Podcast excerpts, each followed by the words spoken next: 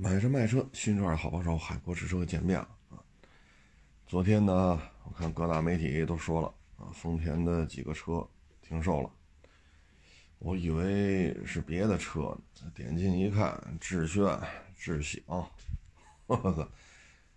我说这是这这这个停产是厂家统一授权发布吗？这消息？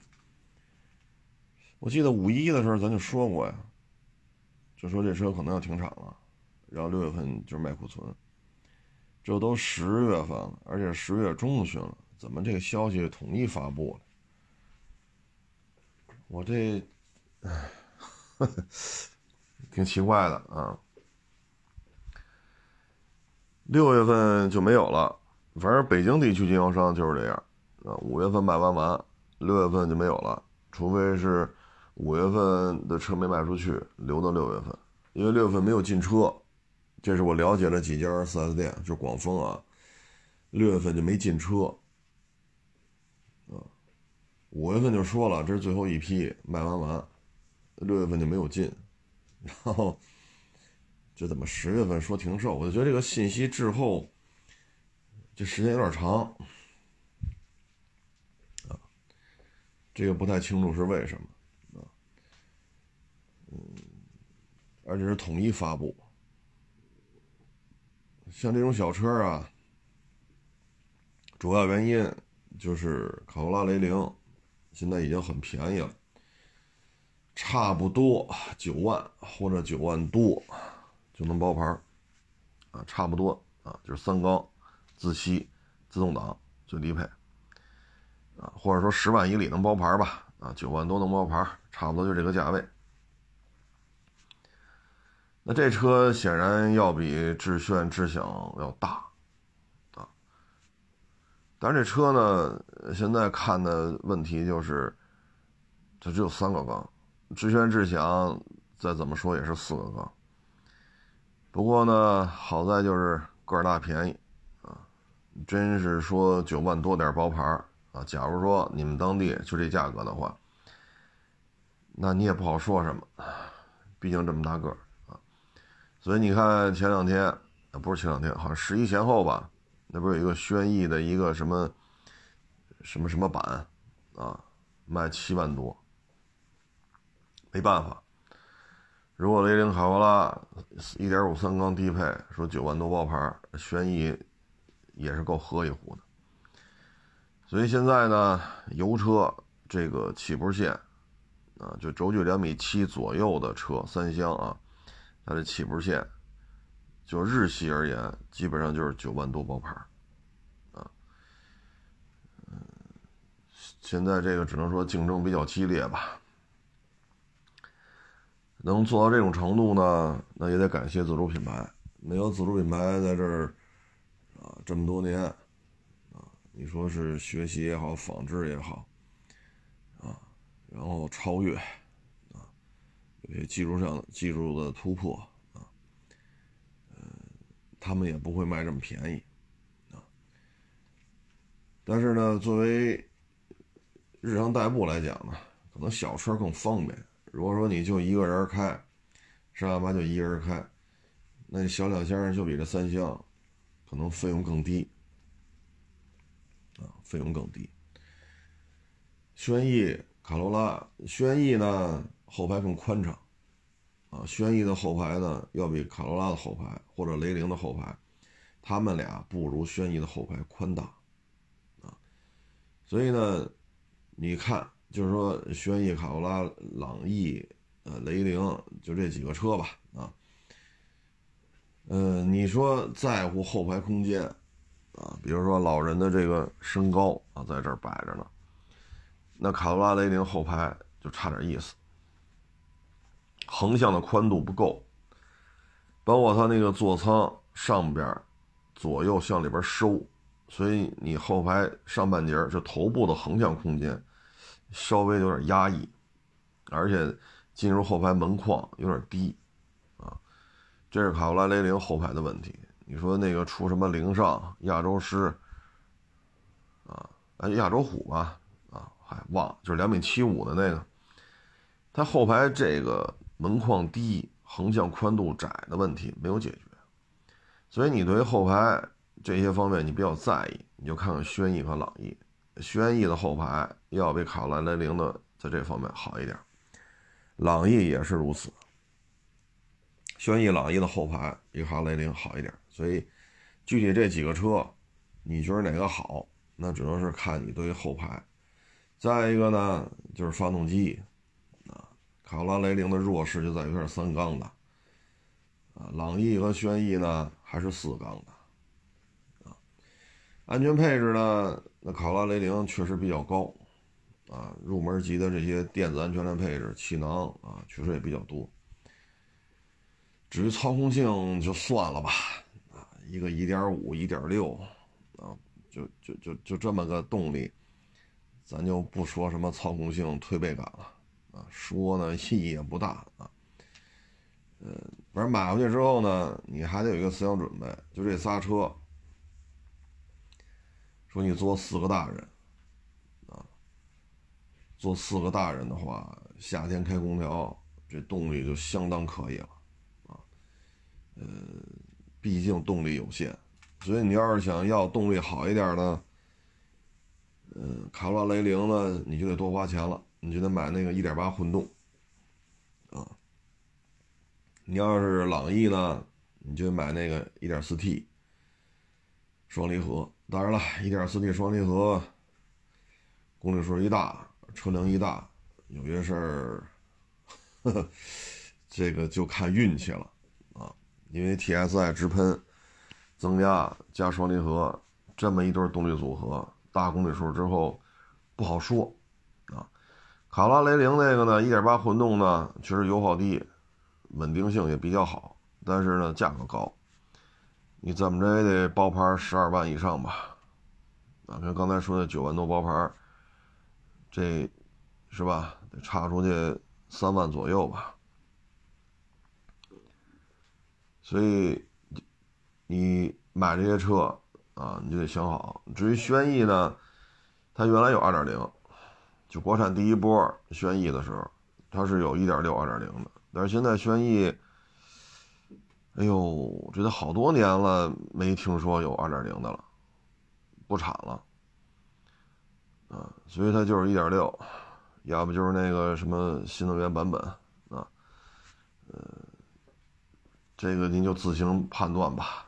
啊反正家里边就这就这几个车，您就选哪个适合你，哪个后排你觉得行，哪个配置适合你。再一个就看你们当地促销政策，啊，因为价格也是个重要因素嘛。其实现在朗逸低配也很便宜，就1.5的那个自吸自动挡，低配的，其实价格也不高。你就看哪个适合你吧，啊，如果说都是自吸自动挡低配。您就别太追求什么澎湃的动力，自己开也就是够用。这再四个成年人一起出行，反正是够较劲的啊。因为原来我们这一小兄弟啊，他们家里因为老人退休了嘛，就买这么个车出去，呃，也谈不上自驾游吧，反正买个车出去解解闷儿吧，因为没有班可上了，退休了啊。就买了一个1.5的朗逸自动挡，好家伙，自己开还行，带上几个老老哥们儿，或者说亲戚什么的，啊，带上什么什么姑啊啊叔啊，带上几个，说出去吃个饭，哪儿转转去，那开着空调之后确实是够费劲的，啊，所以你一分钱一分货，啊，就这几个车。各有各的特点，那安全气囊、电子安全类配置，那可能卡罗拉、雷凌相对多一些，啊，保养呢其实也差不多，啊，因为1.5、1.6、三缸、四缸，机油加注量都差不多，啊，所以日常使用来讲，持有成本，你说能有多大区别？啊？所以主要是看您的这个对于配置、后排，啊，再一个四 S 店离家近不近，这些是主要的因素吧。至于说倒闭了怎么办？这目前看是够呛啊，再好，咱就说了，明年咔嚓，大众、丰田、尼桑全倒闭了啊，咱就这么说，副厂件有的是，啊，有的是拆车件有的是，因为朗逸、轩逸、卡罗拉、雷凌这市面上的存世量太多了。有人愿意花几百万的巨资去给他开一个模具，生产这个生产那个，因为它保有量大，它有需求，拆车件就更多了，这车保有量太大。再一个，丰田、尼桑、大众，有可能啊，您家附近的四 S 店崩了，但这主机厂说明年崩了，我觉得这三家可够呛，这崩了的难度太大，尤其是大众，啊，你说你买宝来还是买朗逸都行，大差不差，区别也不是太明显，就跟卡罗拉、雷凌似的。你说有什么核心的区别？啊，它现在就大众而言，你像一汽大众，过去两年每年交纳的企业所得税超过四百亿人民币，他说不干了，那地方政府不得问问吗？啥情况啊？对吧？再一个了，这德国人舍得吗？挣多少钱呢？经济形势都不好，舍得吗？这仅仅是一个北大众，南大众呢？你这南北大众加一块七八百亿，仅仅是给国家交的钱就交了七八百亿，所以这要倒了，确实难度比较大啊。德国人也不干，咱们这边也不干啊。丰田呢，倒没有那么高，因为它卖不到三四百万辆，就在国内，但两边卖也得一百多万辆，一百多万辆，啊，所以这买卖你说崩了，也不太合适吧，啊，日产呢，今年我估计也就是七八十万辆吧，但是作为日产来讲，这也行，啊，七八十万辆好歹也是。钱呢？啊，真是说等日产掉到十万辆、十五万辆、二十万辆的时候，那有可能就扛不住了。但那还得过一阵儿啊，最起码今年是不可能啊，因为轩逸这一个车差不多就得卖个三四十万辆，嗯，所以这这仨车买哪个都行啊，买哪个都行。你看看您附近四 S 店经营状态吧，如果经营状态不好，那就算了，啊，回头说出小区过个路口就保养去了，你现在可能得开十公里，啊，这个你就得琢磨琢磨，因为各家四 S 店有可能经营状态不一样，啊，车呢大概其实这么一情况吧，小车呢现在就剩下 Polo 和飞度了。啊，对，还有一个叫什么来福啊？对对对啊，基本上就是大众和本田了。小车现在基本上就这两家了，在产在售的。嗯，销量差不多，一个 Polo 三四千台，一个飞度四五千台，来福卖个千八百台，所以这仨车，俩本田加一大众，差不多能凑够一万辆吧。差不多能凑。嗯，这些车的区别呢？飞度的油耗比 Polo 低，比 Polo 低。Polo 呢，主要是高速行驶的这种稳定性好一些。但你说低噪音现在够呛。早些年儿，你比如说叫什么什么那叫啊，对，进情进取啊，从那一代再往后。反正我是一，哎，我记不清了，一二年抛了换代，我记不太清楚了。一二年换的带吗？六 AT 那个小小小长条长方形大灯的那个，矮一点的，我我记不太清楚了，因为上市之前我们去做新车测试来着。我是后来是去拍。是拍视频是拍照片我忘了。他们先去跑了测试，回来说噪音高。我说不能啊，之前那个尽情进取高环跑一百五，可安静了，还他妈手动挡三厢，还拉了俩人仨人。不可能，你开开吧，这一代没戏了。后来一开，确实噪音增加了。我我记不清了，一一年、一二年的事儿，反正抛了换一扁平的，噪音也不算低了。现在，啊，包括途安也是。你说零几年那个一点八 T，啊，那个二十多万，好家伙，那会儿途安真安静，有什么说什么，真安静。一到后来，那一点四 T 作为主打，那大灯还是那样，但小了一圈啊，就属于国产第二代途安，这噪音马上就起来了，马上就起来了。所以那会儿的大众车，就是奥运会前、奥运会后吧，途安呀、Polo 啊，真安静，有什么说什么啊。包括迈腾，第一波迈腾刚上市的时候。我还写文字稿呢。哎呦，真安静！那个 2.0T 一开起来，噪音确实低。就是大众一汽大众第一波迈腾，啊，不是后来跟帕萨特大小差不多的呢，啊，第一代不是轴距没加长嘛？那边噪音控制水平确实高。嗯，现在反正。大一点车还行啊，但是小一点的车确实噪音控制的就一般了。啊，Polo 跟飞度，Polo 稍微安静点，啊，飞度，哎呀，高环上跑到一百多、一百四五，好家伙，那声儿啊，肯定你不会犯困的，啊，其实那会儿跟尽情进取，嗯，跟那会儿比，Polo 真是太，哎不，那飞度真是太吵了。但是现在呢，吵还是飞度吵一点，那感觉差距不大。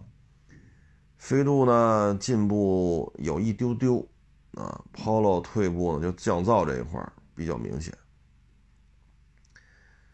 啊，车呢空间也不一样，你要上高速多，那你就买 Polo；家里用呢，城市里边跑你就买飞度，飞度空间大，座舱高度、后排的横向、纵向。啊，垂直啊，这三个方向的尺寸还是占优势的。油耗呢也是飞度低，Polo 高，啊，高一点吧。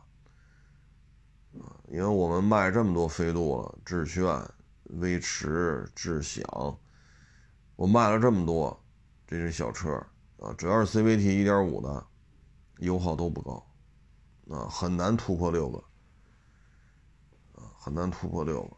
但是你要是说常年跑高速，那还是 Polo 合适。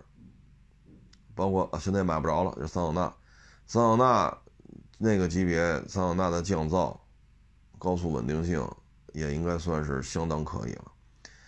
但是也给停了。类似的原因呢，就是朗逸越卖越便宜，桑塔纳就没法卖了。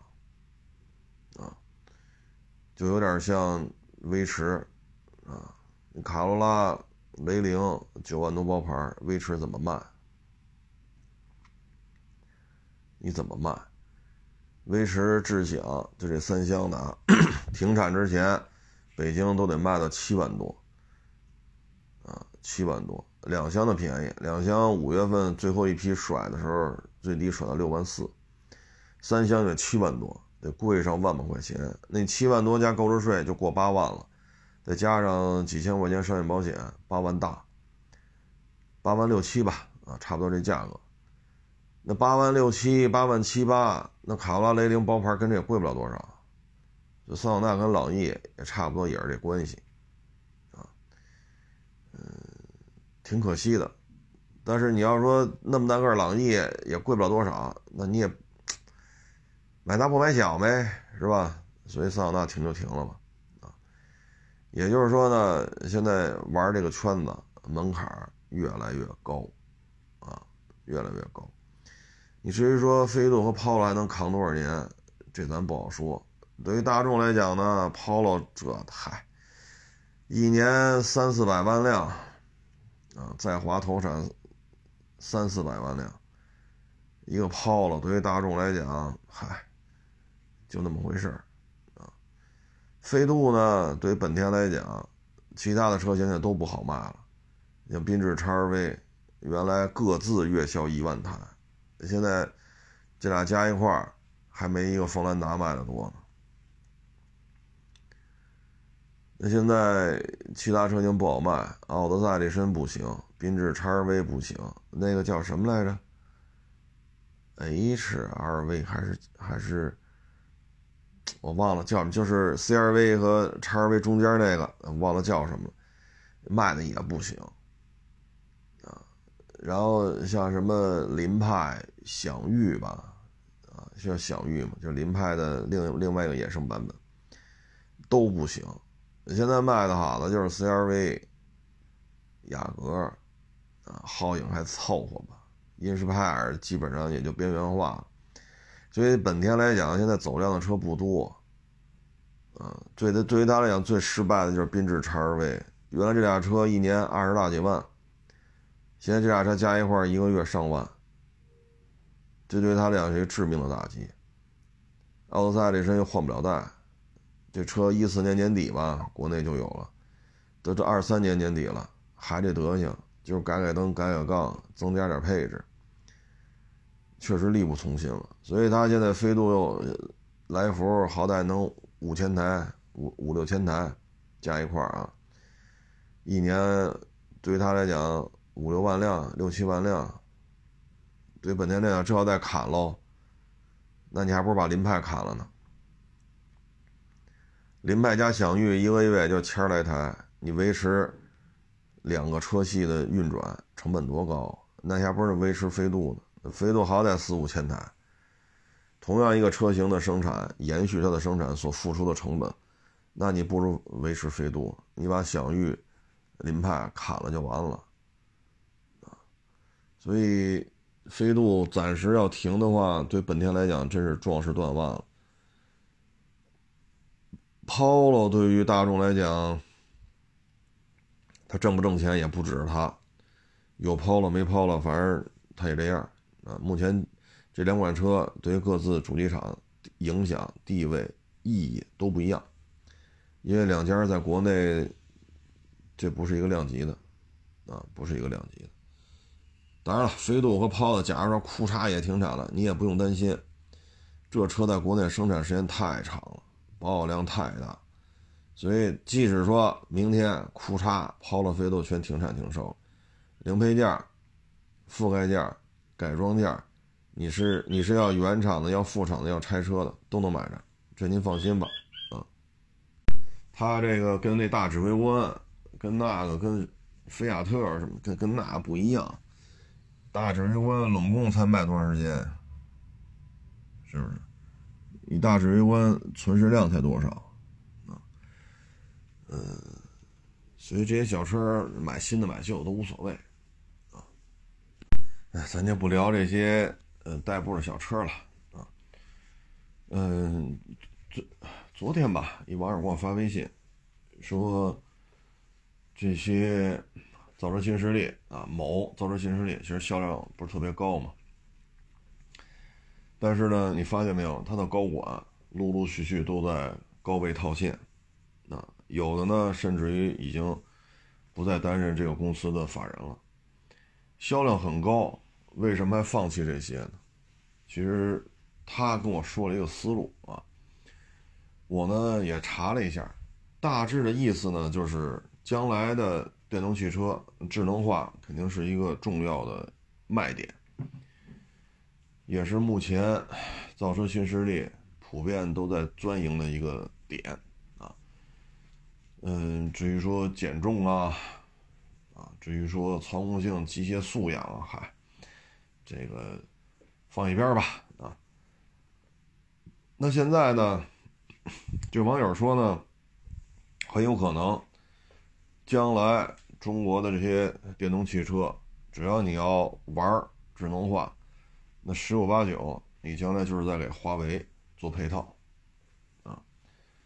为什么呢？就现在华为的智能驾驶这一套东西的开发，应该是水平相当高，水平相当高，啊！首先芯片是它的，啊，什么存储器这那，它都能给匹配的非常好，因为它干手机的嘛，呃，探头、数据计算。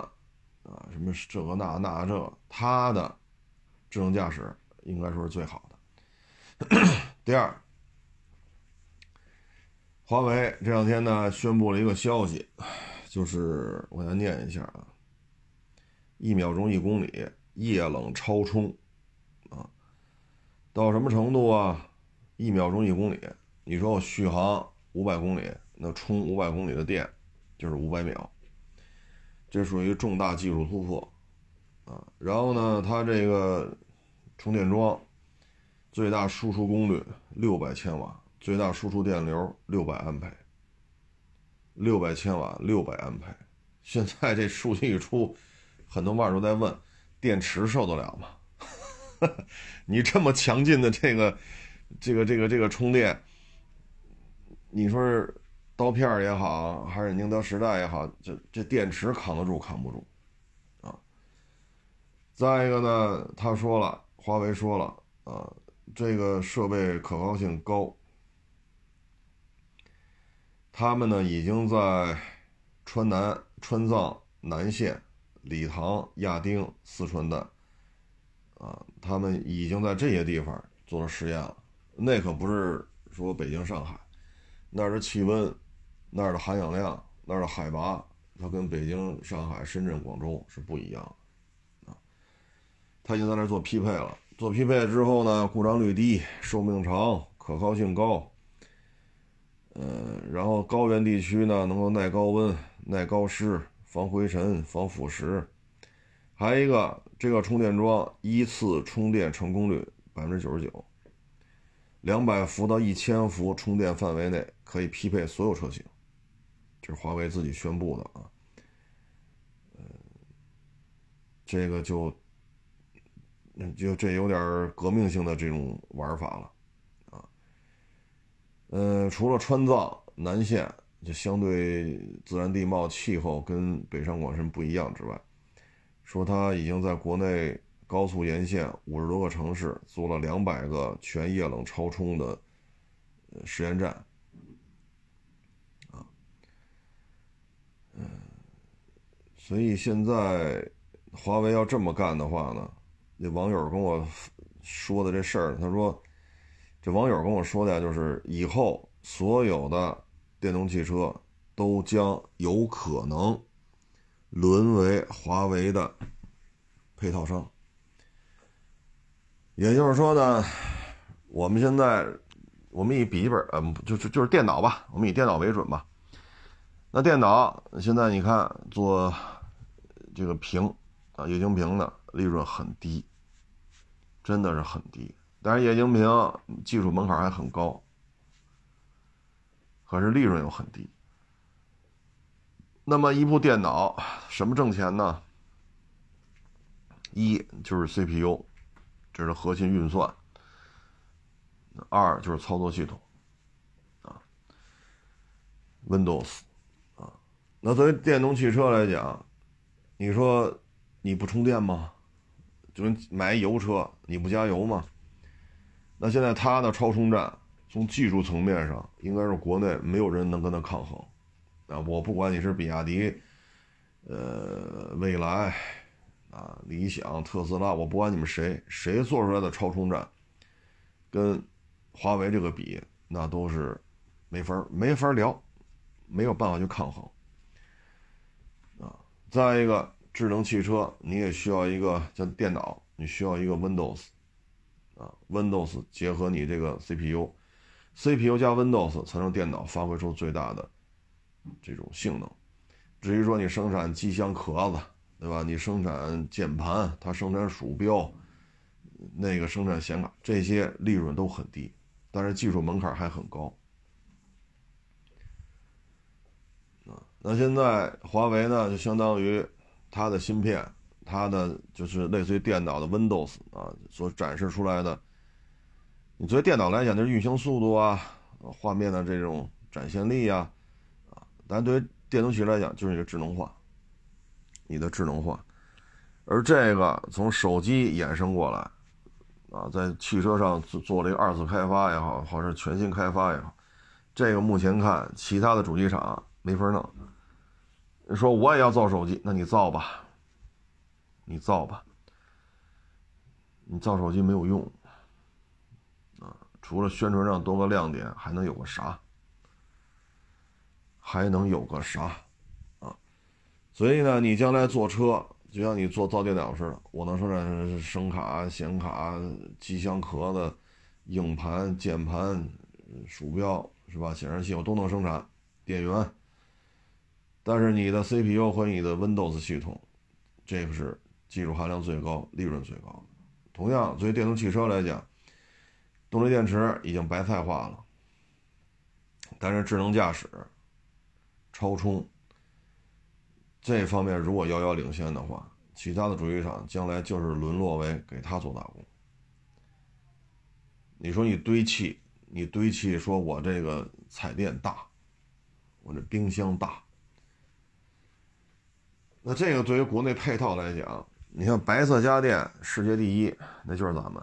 你甭管你是呃海尔啊、长虹啊、什么格力呀、美的，你甭管是，这都是中国的，这都是中国的。包括日本很多家电企业都是咱们收购了。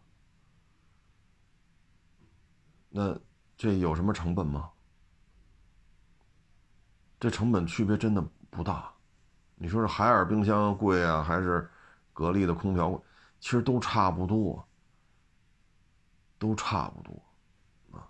白菜价，他们利润也不高，但是他们做到可以说是统治国内，海外也基本上也是有影响力的，但是利润并不高。真正核心的，对于电动汽车来讲，可能啊，可能按照现在的发展趋势。将来统治电动汽车的，不再是电池、电机这些可以呃机械化批量生产的，它统治的可能就是芯片、操作系统，也就是智能驾驶这套软件啊，包括它的探头、芯片、计算能力、感知能力配套的软件，这将是有巨大商业价值的。再就是这种水平的超充。所以这事儿一出来，好多网友都说了：“这劣质电池、杂牌电池、劣质电池是不是得崩了呀？是不是就得崩了呀？这多大千瓦、多大电压、多大电流都能给怼进去，那电池扛不住啊！啊，所以这个玩法如果一旦折腾起来，你包括未来这换电站，如果说五百。”说我充五百公里，五百秒，那也就是不到十分钟，啊，应该是八分半，八分半吧，差不多，啊，五百公里就差不多了。那你现在去超，你去换电池去，也得需要几分钟，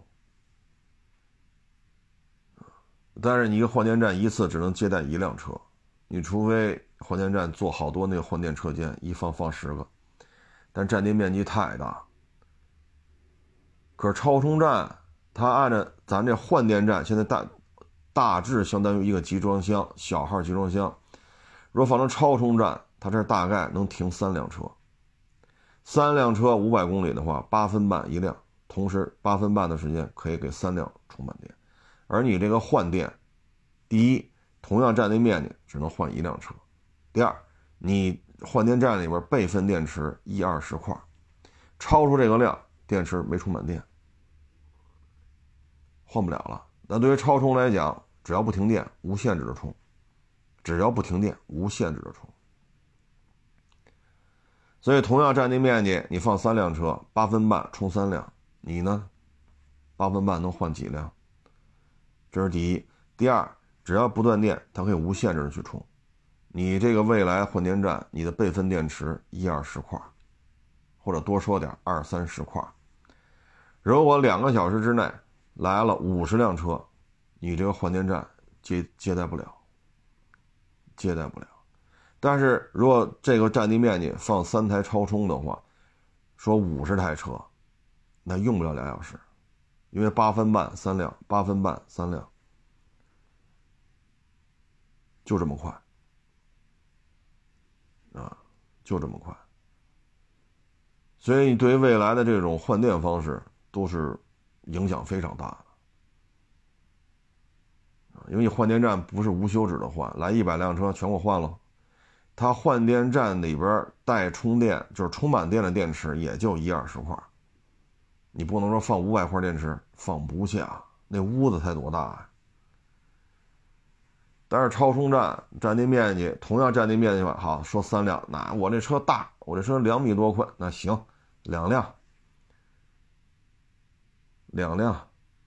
你要放小车三辆没有问题，就它那超充站那个占地面积。所以这个华为这么干，对未来的换电站都是，这都不好说了啊。如果说这个五百公里就需要八分半啊，还有一个呢，就是将来全都白菜化了，电机、电池、三电系统、铁皮壳子。轮胎减震、液晶屏、冰箱、彩电、大沙发，全都白菜化了。因为我们能代工这些的生产线很多。你像北京现代卖它那那个有一个生产线嘛，它卖卖那个厂，降十一万都降十一亿，它都卖不出去。我们国内现在生产线泛滥、过剩、闲置很多很多，所以这些生产线。其实成本已经越来越低了，就在国内汽车生产线都卖不出去，降价十一亿人民币卖不出去，所以机械层面对于咱们来讲不值钱了，或者说白菜价了。那你要想有所为，那电动汽车将来拼，比如说拼智能化、拼超充，那很有可能这些主机厂就这台车利润最高的。不是你主机厂辛辛苦苦，你的利润最高的就是你的智能驾驶和后续的超充，就是就是这么个意思吧。当然了，你说智能驾驶能解决什么所有问题吗？没戏。目前看没戏。你的智能驾驶呢，不能离开非常好的基础建设。首先，你智能驾驶出行，地上。一定要有实线、虚线，两边一定要有道路交通的指示标牌，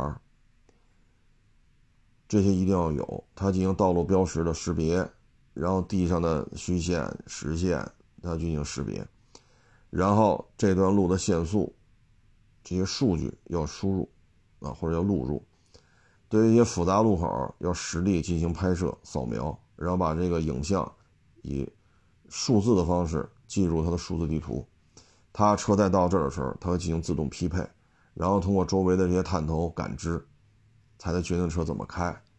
当然，现在雷达有些功率比较大，你看之前就出过这种问题嘛。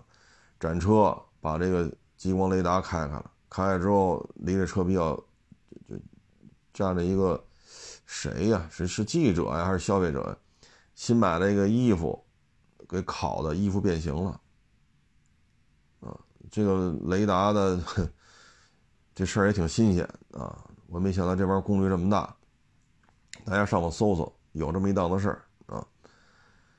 所以呢，你将来这套东西，它的价值是最高的。但是呢，这个就牵扯一问题：说我去阿拉善能开智能驾驶吗？阿拉善大沙漠或者老掌沟，首先呢，这儿没有。实线、虚线、白线、黄线没有，它也没有道路交通的指示标识，所以你扫描的话，你扫什么？像老掌沟还好，自然地貌变化不是太大。沙漠你怎么扫？你不用说隔一年，你隔仨月，这沙漠地形就变了。为什么一刮风，沙山在在运动？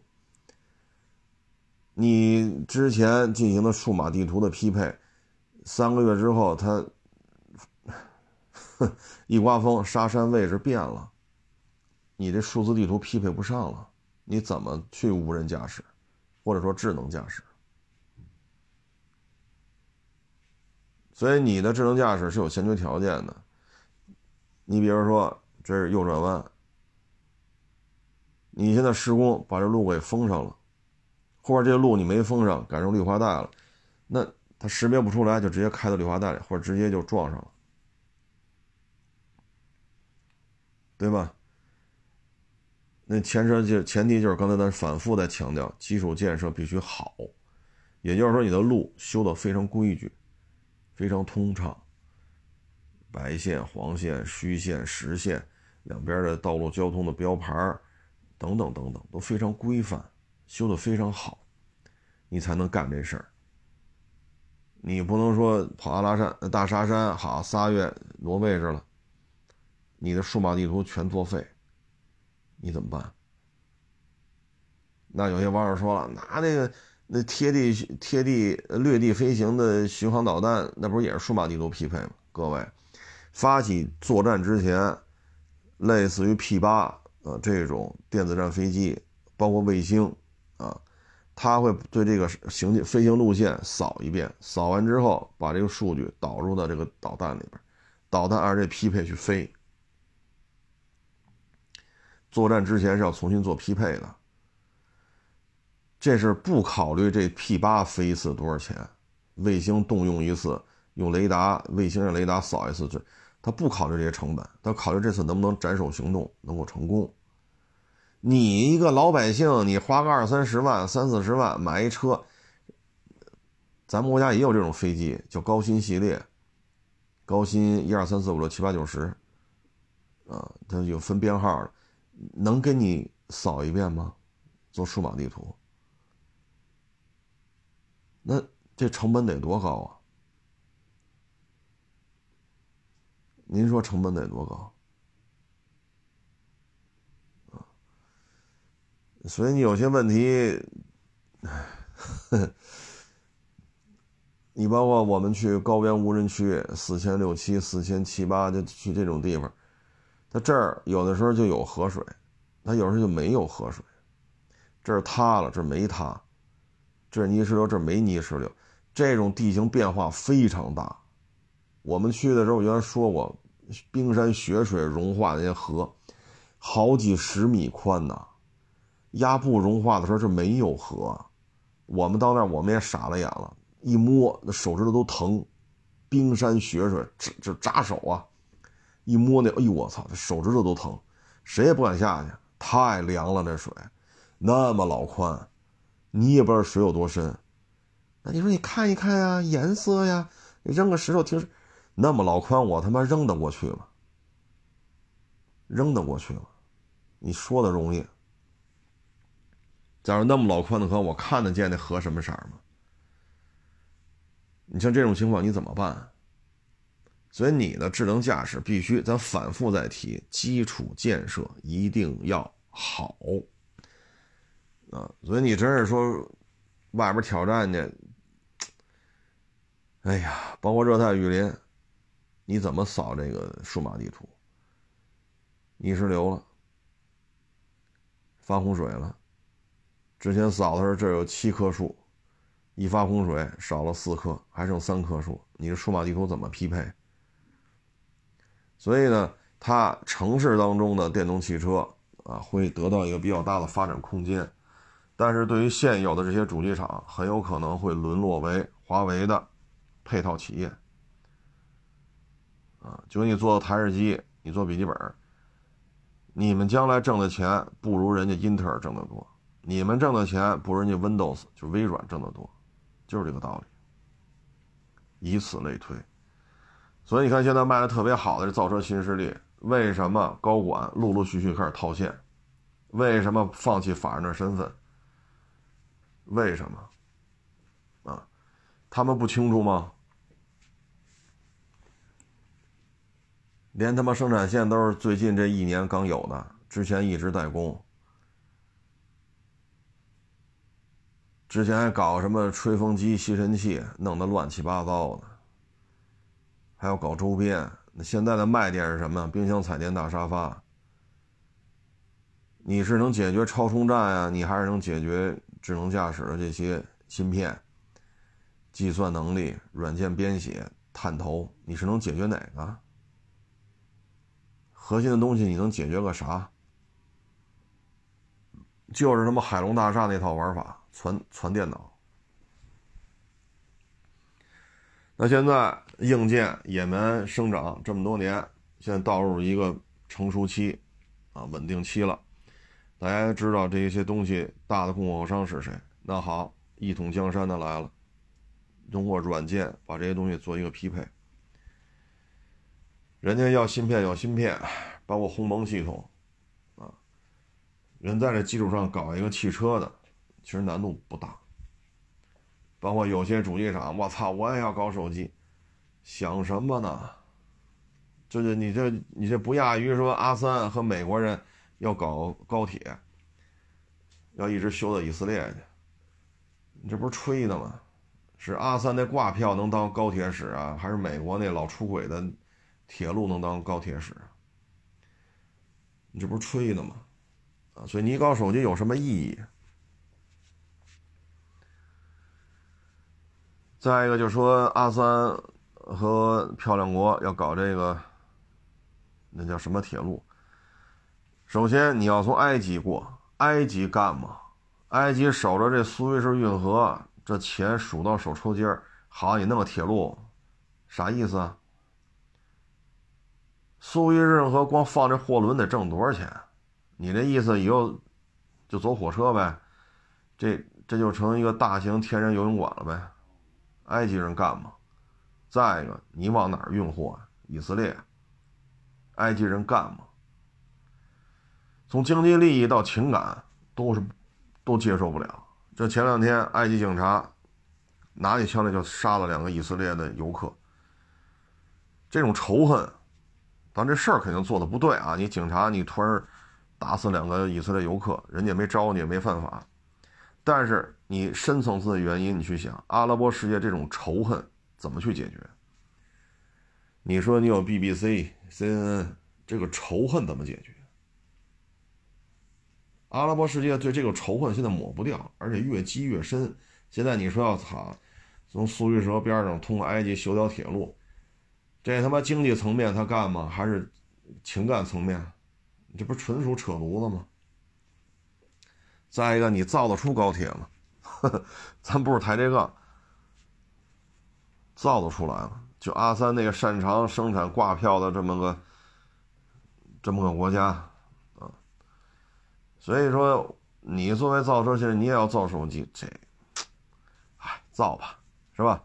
因为什么呢？他们现在的优势在于，他们有媒体矩阵，他们有媒体矩阵啊。你像头部的这些测评人。几乎都是他那儿原来的员工，那这个关系在这儿呢。流量的运用、费用的支付，人家谈这个不是 very easy 吗？所以你看现在，凡是说这车的，都是不买人生不完整。你要对你家庭负责任，你要是个成熟的好男人，你必须买这车。没有一个人去说这车，这几个车评人当年在测试场我们都见过。一说刹车不好使，也跟那儿他妈一满嘴的经骂。这傻逼车，这破逼车，都这个。现在跑这儿啊，你要买这个车，你不买，怎么作为一个家庭栋梁？你的责任感在哪里？你要为了你的孩子，你要为了你的家庭，为了你的父母，你要营造这么一款啊居家出行的这种啊这么一种氛围，只有他能做到。你不买。你辛辛打苦，辛辛打这个打拼，吃这些苦，不就为了家庭过舒适吗？那出行也是家庭舒适的一部分，全是套词儿，全是这道嗑。这流量，那好，你现在冲高冲吧，将来谁会拿大头？就像台式机笔记本，倒腾 CPU 的英特尔。倒腾操作系统的微软，他们俩是最挣钱的。那作为电动汽车，就是你的智能驾驶、你的芯片、智能驾驶程序、软件，就这套东西，华为可以提供。第二，所有的超充，目前看没有人是华为超充的对手，以至于大家都惊呼：电池受得了吗？但凡电池性能差，这么他妈一充，电池再炸了。所以，现在我们看到的是洗牌之后，对吧？呃，很多不行的就不行了，啊，现在可能就剩这些家了，那将来等这些家稳定之后，你的产能、你的产品规划、你的销售服务体系都 OK 了吧？好嘞，就像你做电脑的，你是戴尔，他是这个联想，对吧？那好，你们的 CPU、你们的操作系统都是英特尔和微软的，这是一统江山的。你发现不是联想，不是戴尔。是英特尔和微软。将来智能汽车、电动汽车很有可能就走到这种这条道路上。你说苹果也要造汽车，现在苹果造汽车的事儿已经没有人没有什么人去提了，啊，没有什么人去提了。现在你也能看到华为六零和苹果十五，那现在可以说华为六零掀起的这种。巨大的这种反响远超苹果十五，远超苹果十五。你看苹果十五上市，没有人这么大热情，这么大心气儿，好买个手机拆了。华为六零呢，但凡有点数码博、数码媒体、数码博主的这些国家，包括台湾省，全都都做拆解测试。苹果十五就没这待遇，是为什么？你就考虑背后的原因，这是为什么啊？所以我们就是预测一下吧。当然也很感谢这网友给我提供这些啊，我觉得说的有道理。但最终会不会形成像电脑这样说最挣钱的就是微软和英特尔？这个咱们不好预判。但目前看超充这事儿一出来，这个未来的换电站存在的意义有多少？嗯，包括城市基础道路好的前提下的城市智能驾驶，目前有谁比华为的更好吗？所以将来很多主机厂就会沦为硬件打工，比如说你是做显示屏的，我是做键盘的，他是做鼠标的，那谁谁谁是做机箱的，他是做电源的，对吧？那谁谁谁是做存储器的，也就这样了，也就这样。最挣钱的就是微软和英特尔，这两天这以色列是吧？哈马斯这一动手，谁最难受啊？司机，哎，拿军援费劲了啊！还有一个更尴尬的呢，就是这仗不是打了两三天了吗？以色列跟哈马斯，现在发现呢，哈马斯用的武器很多。它都应该出现在大毛二毛的战场上，但是这些武器崭新的，就来到了哈马斯手里。本身呢，现在欧洲这边对于乌克兰的这个，是吧，军援越来越不愿意给了，啊，那现在又冒出这么一档子事儿，再加上呢。大漂亮呢，这边司机属于干儿子，那这边呢属于他亲爹，那亲爹挨打了，他必须得给这边。反正几方面因素吧，乌克兰确实现在比较根儿尬。嗯，军援欧洲的军援呢又不能停，啊，这不是大漂亮说要给 F 十六这个那，其实就拉着欧洲一起给，啊，这么目的是什么？就打了五六百天了，目的是什么？目的就是欧洲大毛，连大毛带整个欧洲放血，资金啊、产业往大漂亮国去。那现在还没放干净，还得放，所以你继续得打，继续让你提供武器。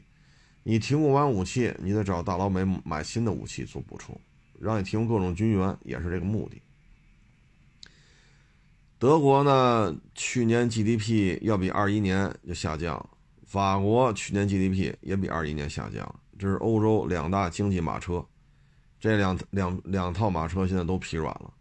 今年呢，德国大概率经济衰退，今二三年的 GDP 大概率比二二年还要下降。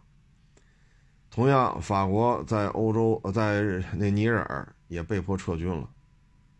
接下来就是那什么加蓬啊。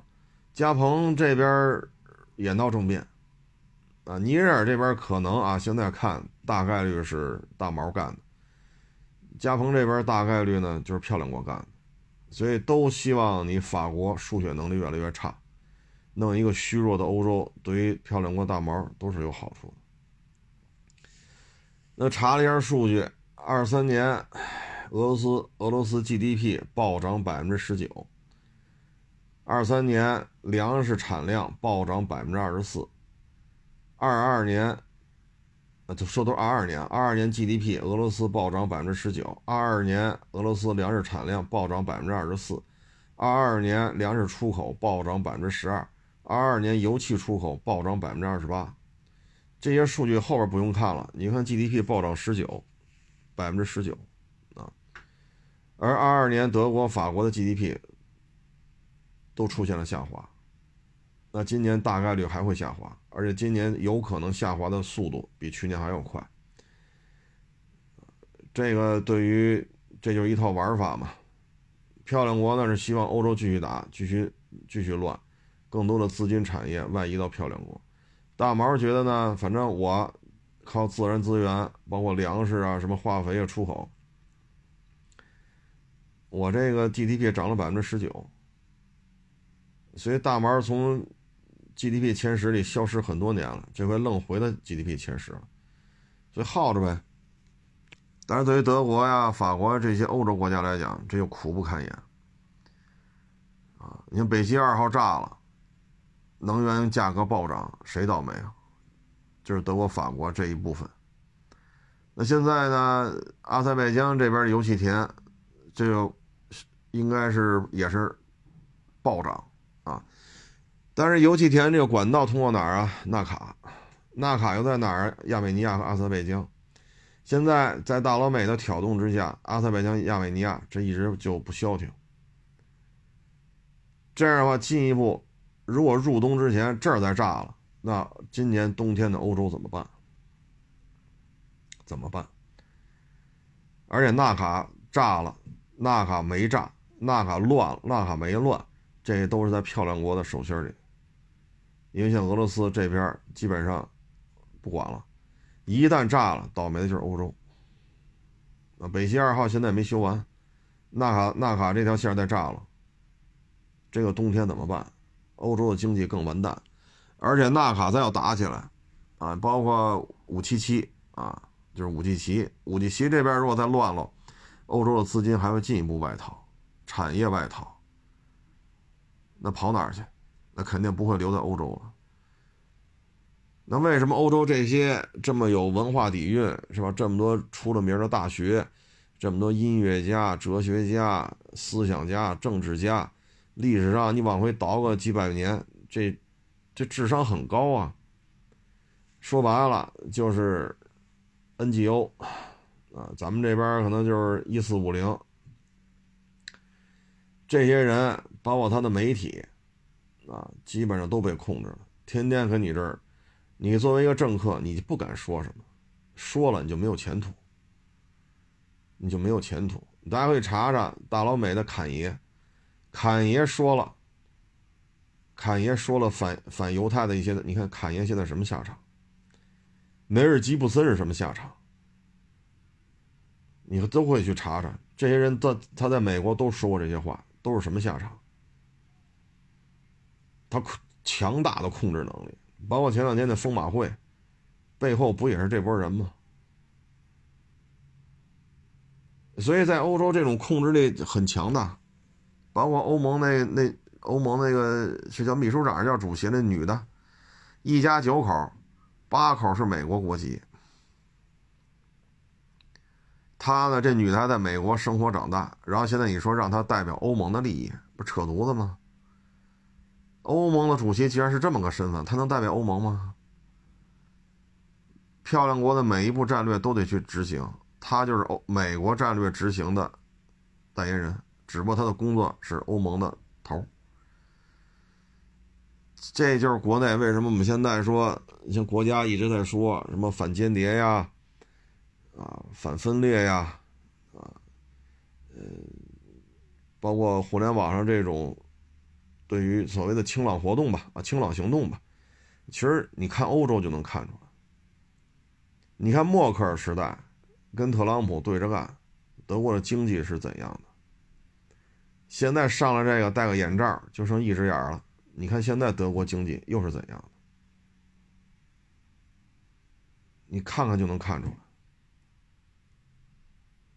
默克尔时代让德国的经济，以至于欧洲的经济达到了一个高度。你再看看现在，一团麻，一团乱，一团糟，以至于德国人自己都说嘛：“从他妈奔驰、宝马、大众啊，就包括奥迪，哪怕你从这几家，包括博士，你从这几家找找个人出来当这个外交部、商务部。”财政部当这些部的部长，都比他们你现在这这批政客要明白，要干得好。现在就是政治正确亲美的都能上台。那你现在德国现在我看网上这些舆论，就德国的外交部、商务部、什么财政部，直接从大众、奔驰、宝马里边选选人去当就得了。德国会比现在好很多。如果企业界都是这种状态了，你说咋整？啊，包括博士，从博士这边选一个，就这几个工业企业嘛，他们去当外交部、商务部、财政部，都比现在这批党棍强，就没有办法，没有办法。你包括现在公职人员说，对于海外超过六个月。就海外工作生活要超过六个月时间，你要入职都会有很多的门槛。为什么？你看看现在欧洲，整个就是美国的一一条枪，活活把德国、法国给拖垮了。你说尼日尔可能跟大毛有关系，那加蓬呢就是美国干的。你现在弄得法国在海外的利益严重受挫，你包括法国那个潜艇计划。那不也被大漂亮给搅和了吗？怎么折腾你怎么来啊！这么多历史悠久的大学，曾经出过这么多思想家、科学家、政治家啊，什么歌唱家、诗人，文化底蕴这么深厚的一片土地，先弄成这个样子，说白了就是渗透，无孔不入，各种渗透。啊，包括咱们之前那华南什么大学，看那个抗美援朝的电影，那还是个学生会的头啊，是辅导员，还什么学生会头这个那，还什么共产党员，最后发微博怎么写的呀？看他妈志愿军跟美国人打仗，看了两个钟头，如同自己被强奸了两个小时，这一下就炸了窝了。啊，中国人打美国人，你受不了呗？对吧？抗美援朝，你说中国人把美国给打了，从鸭绿江畔一直打到三八线，把美国人推回去了，你接受不了，你觉得很难受，那你还是中国人吗？你在学校里怎么入的？你怎么做这学生会工作？欧洲的现在，大家可以去看，亲美、贵美、甜美，渗透的无孔不入。你作为一个政客，你要想哈对着干，那你下场会很惨。你包括那个法国的那叫什么公司来着？阿尔斯通，当时跟这个美国的企业竞争嘛，啊，那美国的企业竞争觉得压力比较大，那怎么办？抓了他的这个高管。啊据说是用了酷刑，囚禁了五年六年，各种下三滥的手段全用了，就不亚于当年中统军统，是吧？啊，那最后阿尔斯通没办法，被美国的这通用电气收了，长臂管辖，啊，可以说是坑蒙拐骗。阿尔斯通就此没落。你再看看孟晚舟，说是加拿大抓的，实际上这不就是美国人干的吗？你华为的崛起影响了苹果，影响了芯片产业，影响这个，影响那个，你动了他的蛋糕了，那就下三滥手段，直接抓孟晚舟。一关超过一千天。阿尔斯通不是法国人心中的痛吗？你是用合理手段搞的这个事儿吗？囚禁五年，咱们现在那芯片专家在美国还关着呢，关了八年了。这这些手段真是无所不用现在你说尼日尔大毛搞的，那加蓬呢？美国人搞的。啊所以，唉，欧洲现在就是被渗透的呀，已经顾不上说自己国家这点事儿应该怎么搞了，都就得听美国的，不听不行。各种渗透、各种监听、各种软硬兼施的手法，可以说在欧洲经济进一步衰退，资金进一步外流，产业外流，没有办法。啊没有独立自主了，全是贵美甜美。美国的自由民主啊，是世界是人类发展的这个这个什么引路人，整天就这一套弄吧。现在你看国内，尤其是抗美援朝啊、啊志愿军啊、啊这些片子一出来，你看见没有？这些公知，这些一四五零，这些 N NGO 又开始在国内说了，不要搞仇恨教育。这样不好，那怎么个意思？就什么事都得忘呗。那驻联驻南联盟大使馆是谁炸的呀？不许说，是这意思吗？九六年谁派两个航母编队跑台湾海峡去了？不许说，说了就是仇恨教育。是谁给蔡省长一个劲儿卖武器？不许说，说了就是仇恨教育。是谁支持疆独啊？是谁支持黑豹啊？一九年香港黑豹事件不许说，说就是仇恨教，不都是你美爹吗？不就是这这些公知 NGO 一四五零的爸爸吗？所以现在就是软硬兼施，但是还好，咱没说因为孟晚舟被抓了，华为就认怂，没认怂，反而经过了四五年的时间。呃，现在华为六零出来了，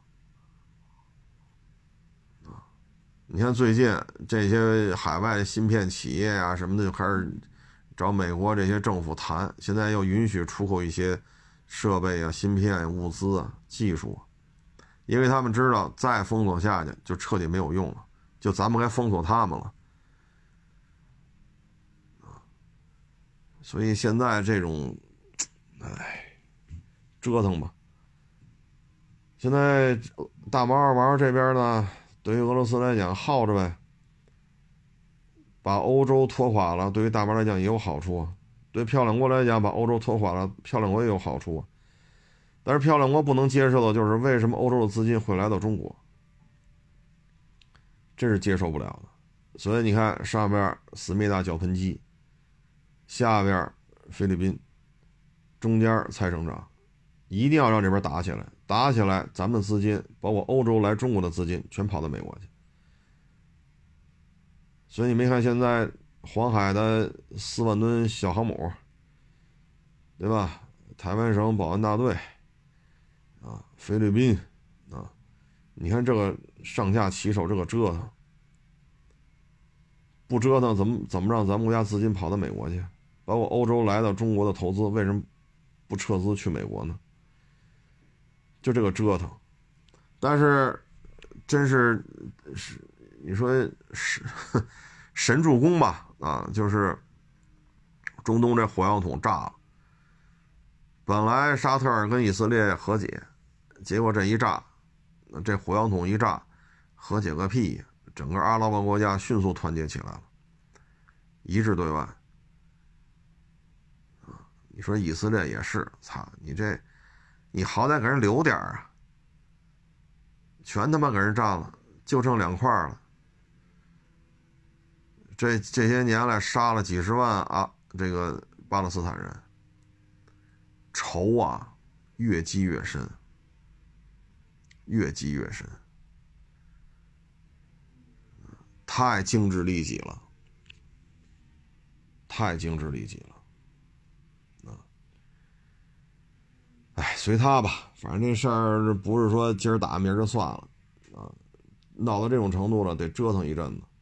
对于咱们来讲，你看那边一打，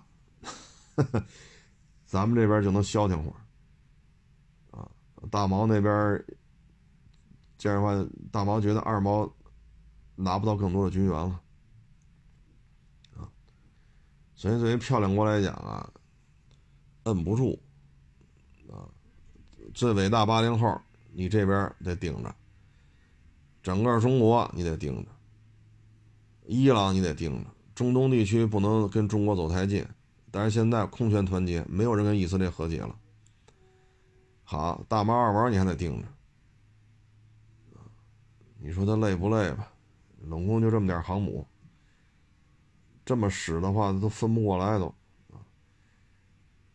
现在真是处心积虑啊，这边就这么折腾吧，哎，咱们这边也能稍微的喘口气儿啊。至于说像菲律宾啊这种愿意当乌克兰的，我们只能说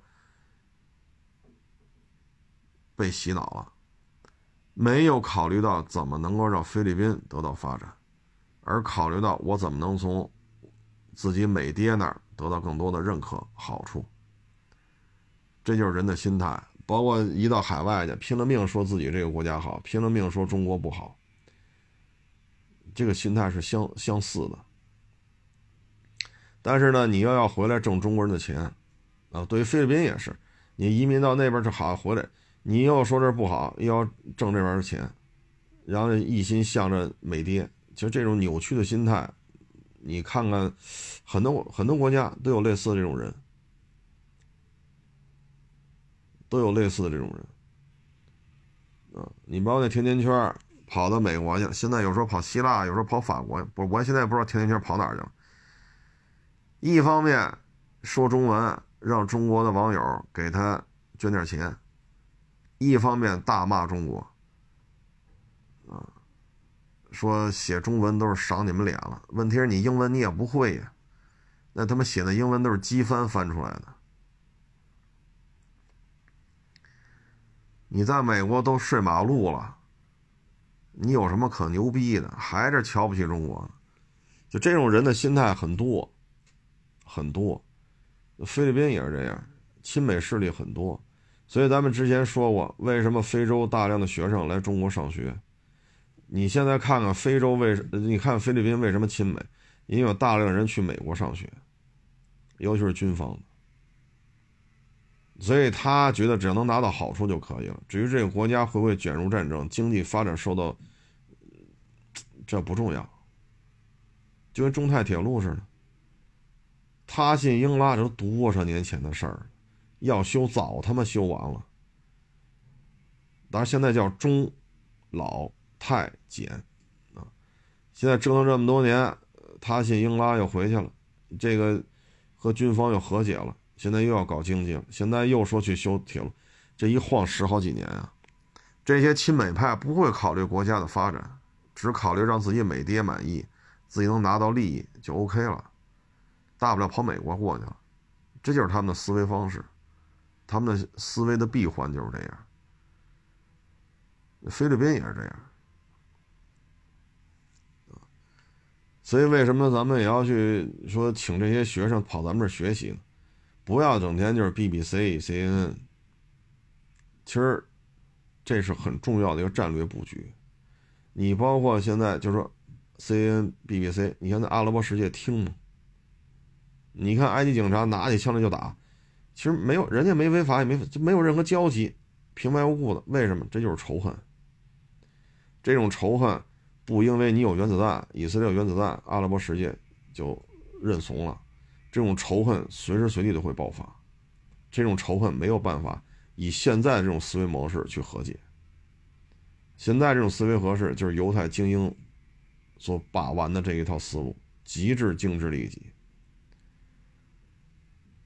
原来咱们也说过，做买卖要互惠互利。